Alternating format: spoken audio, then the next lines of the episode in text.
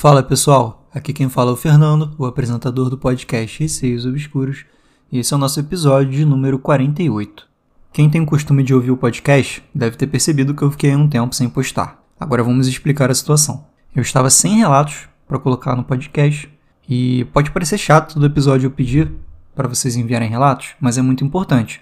O que, que acontece? Se eu não recebo os relatos, eu não consigo colocar episódios novos. O podcast é totalmente dependente dos relatos. Então, peço para todo mundo aí que curte podcast, que ouve, eu sei que é bastante gente, até mesmo pelo número de seguidores que tem aí no Spotify. Não esqueçam de enviar os seus relatos, se vocês tiverem algum, para que vocês mesmos também tenham episódio toda semana, duas vezes por semana, que é o que eu costumo postar, né? Eu posto dois episódios por semana. Então, não se esqueçam. O e-mail para enviar os relatos é receiosobscuros.gmail.com ou pode enviar também por direct no Instagram, arroba.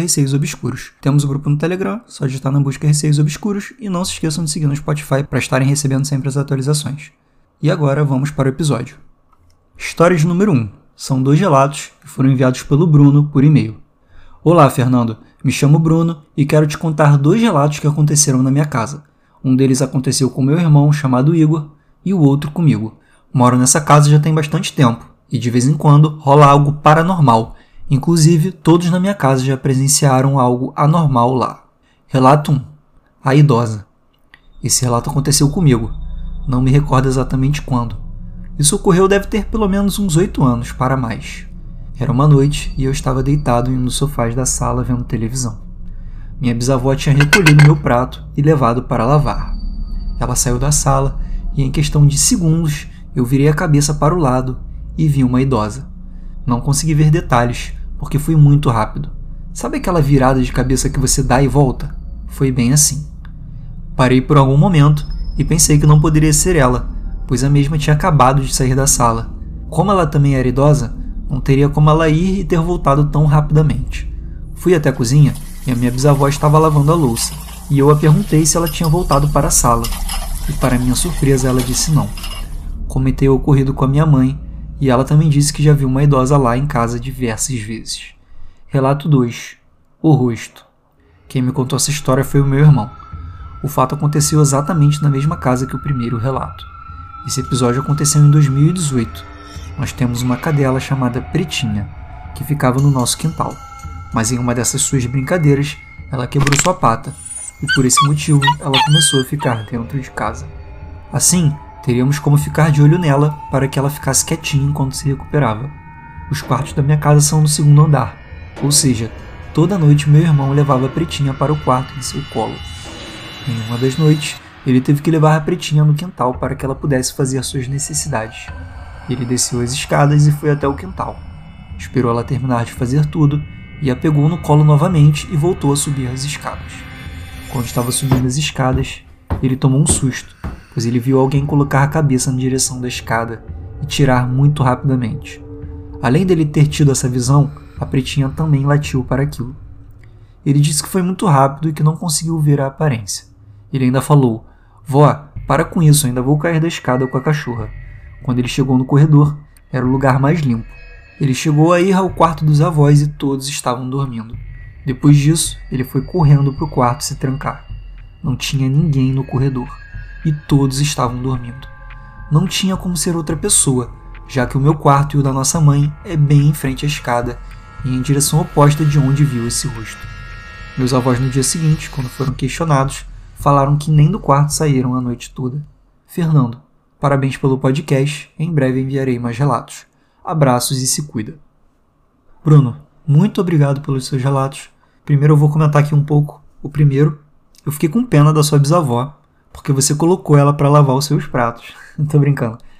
Mas parece ser meio impossível mesmo que aquela sua visão tenha sido da sua bisavó, porque a sua bisavó tinha saído do cômodo e ela é muito lerdinha, né? Possivelmente, até mesmo por ser sua bisavó, ela não conseguiria voltar tão rápido a ponto de ela sair do cômodo, você ver ela e depois não ver, entendeu? Então, assim, isso me leva a crer que foi realmente alguma aparição, até mesmo pela sua mãe também ter dito que já viu uma senhorinha lá e tal. Mas acho que a gente pode ter certeza de uma coisa: não foi a sua avó. Agora, o que foi, te deixa para a imaginação.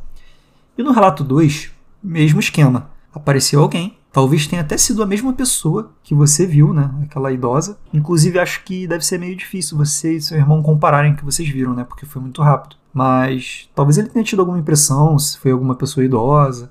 Porque se foi, deve ter sido a mesma entidade, né? Que apareceu ali para você, apareceu para ele também ali, colocando o rosto. E ele foi verificar se era alguém da casa, não era. Imagino que tenha sido assustador, porque quando você está andando assim e vê de relance um rosto que não tem ninguém ali, né? É uma situação bem estranha. Valeu, Bruno. E agora vamos para a história de número 2. O nome da história é Ursinho. Foi enviado pela Mali por direct no Instagram. Oi, Fernando, tudo bem? Sou ouvinte do seu podcast hiper mega ultra maravilhoso e hoje decidi te mandar o meu relato. Nossa, fiquei até emocionado aqui com tantos elogios. Muito obrigado, Mali? Antes de tudo, adoro como você conta os relatos, a maneira como tenta desvendar os mistérios por trás de tudo e por isso estou aqui. Pode me chamar de Mali e esse é o meu relato de hoje. Só um detalhe antes de tudo. Todas as noites, em geral, durmo agarrado a um ursinho de pelúcia que ganhei em meados de 2014. Nunca me ocorreu nada como ocorreu hoje. Algumas pessoas já me disseram, e já ouvi muito, que dormir com a barriga para cima te deixa mais vulnerável aos espíritos. Eu até fiz o teste uma vez, visto que eu não consigo dormir muito bem assim, por conta que me deixa desconfortável. Mas naquele dia não ocorreu nada demais. Hoje eu estava me sentindo estranhamente cansada.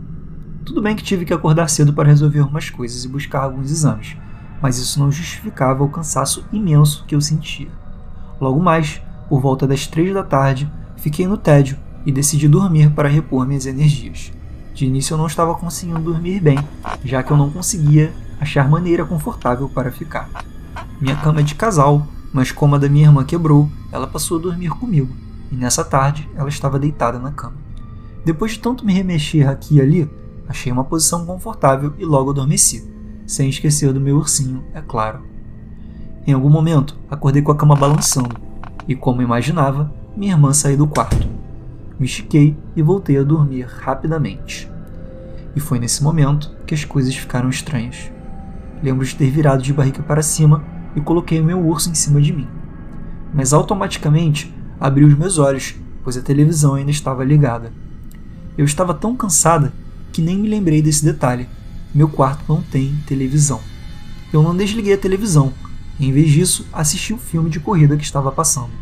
Em algum momento, assistindo aquele filme de carros que apenas corriam em círculos, dormi novamente, ainda de barriga para cima. O ursinho ainda estava em cima de mim.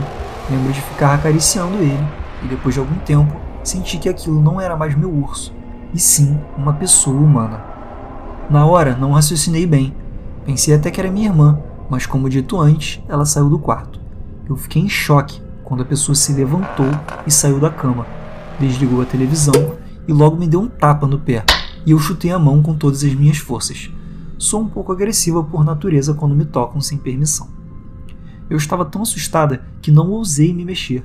Encarei o teto e olhei para fora das janelas. Já estava anoitecendo. Eu gritei pelo nome da minha irmã.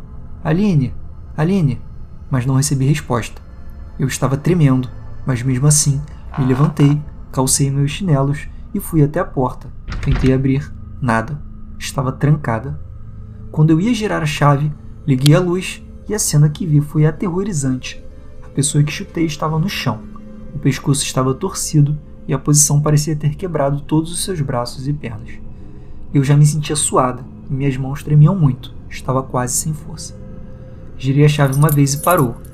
Me desesperei, chutei a porta, gritei, chamei por todos de casa, mas minha voz não saía. Por que ninguém escutava sequer os barulhos da porta? Eu olhei para o cadáver e parecia que ele se levantaria a qualquer momento e começaria a andar como o demônio do filme O Exorcismo. Me afastei. Quando chegou nesse ponto, eu não conseguia mais controlar o meu corpo. Antes eu estava conseguindo controlar bem, mas não agora. Eu só ia para a cama, me deitava e abraçava o urso mais uma vez. Meu sono é desregulado e qualquer barulho que seja, eu já acordo, já que tenho sono leve também. Foi apenas um grito, um grito baixo, mas escutei meu irmão gritando alguma coisa e consegui despertar. Eu ainda estava zonza e não sabia se eu tinha acordado de fato ou se era só mais um sonho. Olhei as horas, o céu, saí do quarto, fui no banheiro, cozinha, olhei tudo, estava normal. Voltei ao meu quarto e, o meu ursinho estava sentado no canto da parede e assustadoramente parecia sorrir. Acho que ficou um pouco grande, mas como você disse em seu podcast que não tinha problema, deixei assim mesmo. Qualquer dia volto com outros. Obrigada desde já e mais uma vez eu amo seu podcast. Mali, como eu falei contigo no Instagram, me deixa muito feliz quando alguém diz que gosta tanto assim do podcast. Com certeza é um incentivo a mais para eu continuar fazendo. Eu também gosto muito de fazer. Quando eu fico sem postar, realmente é por um motivo muito específico. Então, assim, não é à toa que eu deixo de postar aqui no podcast. E agora vamos comentar aqui um pouco sobre o seu relato. Só para começar, eu queria entender uma coisa. Teve um momento que você disse assim: Abri meus olhos, pois a televisão ainda estava desligada. Eu estava tão cansada que não me lembrei desse detalhe. Meu quarto não tem televisão. Então, assim, você acordou no seu quarto, contudo, seu quarto tinha uma TV. Mas na verdade ele não tem uma TV. Então eu estou supondo, a partir disso, que você estava sonhando, tá? Para mim isso parece bem claro. E aí você diz, eu não desliguei a TV, em vez disso assisti o um filme de corrida que estava passando. Então assim, a partir do momento que você está assistindo uma TV que não existe no seu quarto, é um sonho, né? Tanto que, imagino quando você tenha acordado, não tivesse uma TV ali que sua mãe ou seu pai colocaram. Então, assim, seu quarto de fato não tinha TV, mas, nesse momento, tinha uma TV. Foi muito sinistro, mas até mesmo pela visão que você teve de uma pessoa com o corpo todo quebrado, morta. Eu acho que, assim, na maioria das vezes, quando a gente vê alguma coisa, a gente vê um relance, a gente não tem uma visão tão clara assim. A não ser que a pessoa seja ali muito sensitiva a ponto de enxergar durante bastante tempo, com muita clareza. Não tô falando que é impossível, tá? Mas tô dando uma situação assim mais comum que a gente vê de relance, alguma coisa. E depois você deitou e meio que voltou a dormir, né? Pelo que eu entendi. E aí sim você ouviu a voz do seu irmão te acordando, enfim. Depois de tudo que aconteceu. Então, o que eu acho que aconteceu foi isso. Você teve um sonho e dentro do sonho você, abre aspas, dormiu de novo, né? Ou pelo menos você parou de sonhar. E aí sim seu irmão te acordou. Essa é a única explicação lógica que eu consigo encontrar tendo em vista os fatos que você me deu de que o seu quarto não tinha TV, mas no momento que você acordou ali, tinha TV. Mas aí chegamos no final da história. Voltei ao meu quarto e meu ursinho estava sentado no canto da parede e assustadoramente parecia sorrir. Isso já é bizarro. Pode ter sido uma impressão sua, você estava ali impressionado com esse pesadelo horrível que você teve, que realmente foi bem horrível o pesadelo. E aí você viu o teu ursinho ali, né, que era algo mais parecido com um ser vivo, e você achou que ele sorriu. Se ele sorriu mesmo, acho que você devia tacar fogo aí nesse ursinho. Mas pelo visto você parece gostar bastante dele, então não faz isso não. Deve ter sido uma impressão sua mesmo, você estava impressionada. Espero que esse ursinho aí tenha continuado sendo um bom companheiro para você, né? Porque você dorme com ele toda noite. E agora vamos para a história de número 3. Pela paz de uma alma. Foi enviado pelo Eduardo pelo Telegram. Oi, Fernando. Vou tentar redigir de forma simples e detalhada. Segue o texto. Minha mãe sempre conta a respeito de uma assombração que tentou levar a minha irmã quando ela ainda era um bebê. Eu sou o mais jovem de três irmãos, e sendo assim, na época eu não era nem nascido, e por isso pode ser que alguns pontos da história estejam obscuros ou contenham algum erro. PS, gostei do obscuros aí, fazendo uma relação ao podcast. Meus pais tinham uma vizinha que havia sido avó logo antes da minha irmã vir ao mundo. O tempo passou e logo esta senhora, cujo nome não citarei mantendo respeito à sua alma, faleceu.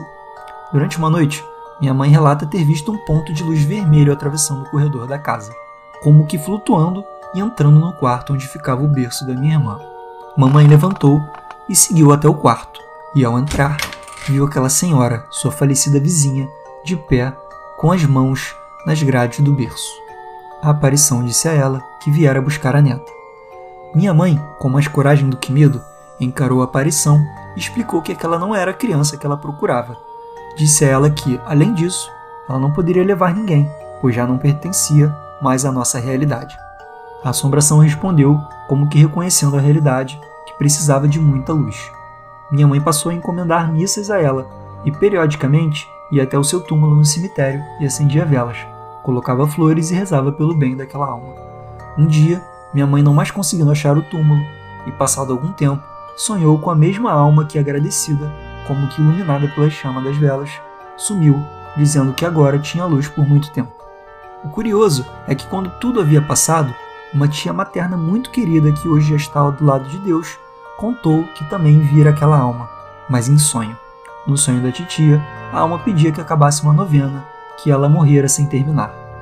Minha tia foi até a família dela e perguntou ao viúvo da finada qual era a novena que ela costumava fazer não contou nada sobre o sonho, respeitando o luto da família, e inventou que a própria falecida havia recomendado a oração, ainda em vida, mas que ela, minha tia, havia esquecido o santo recomendado. O viúvo apontou o santo de devoção, e minha tia procurou por suas orações e novenas em muitas igrejas, mas não encontrou. Era estranho, pois era um santo popular e também era de se estranhar que nesses locais onde tia procurava, recomendavam-lhe sempre outra novena de um santo menos conhecido. Minha tia se deu por vencida e aceitou a novena recomendada. Afinal, que remédio! Mas a caminho de casa, ao passar pela casa da falecida, o viúvo chamou minha tia. Ela foi até ele e ele pediu desculpas por um engano cometido. Disse que verificou o altar da família que eles mantinham em casa para suas orações e comentou que havia uma novena inacabada. E o santo não era aquele que ele imaginava, mas um menos popular, exatamente aquele que tanto recomendaram para minha tia. Eduardo, muito obrigado pelo seu relato. A história começou ali meio assustadora, né? Porque alguém que quis buscar sua irmã, vamos dizer assim, né? Uma coisa meio sinistra. Mas ao mesmo tempo deu para ver ali que era só uma senhora ali confusa que tinha morrido, que achava que sua irmã era a neta dela e que precisava de luz, né? Que foi o que sua mãe fez e ajudou ela a fazer essa passagem, porque pelo visto ela ainda estava muito presa a esse mundo, né? Até mesmo pela neta. Então sua mãe deu aquela ajuda. Pessoal, esse foi o episódio de hoje. Depois de muito tempo aí, voltamos. Realmente o podcast aqui só vai lançar episódio quando eu tiver relatos, né? Porque todas as histórias aqui são reais, enviadas por vocês mesmos. Portanto, não se esqueçam de enviar os seus relatos por e-mail receiosobscuros.gmail.com ou por direct no Instagram, arroba receiosobscuros. Sigam também o podcast no Spotify e entrem no grupo do Telegram, é só digitar na busca Receios Obscuros. Um beijo a todos e até o próximo episódio.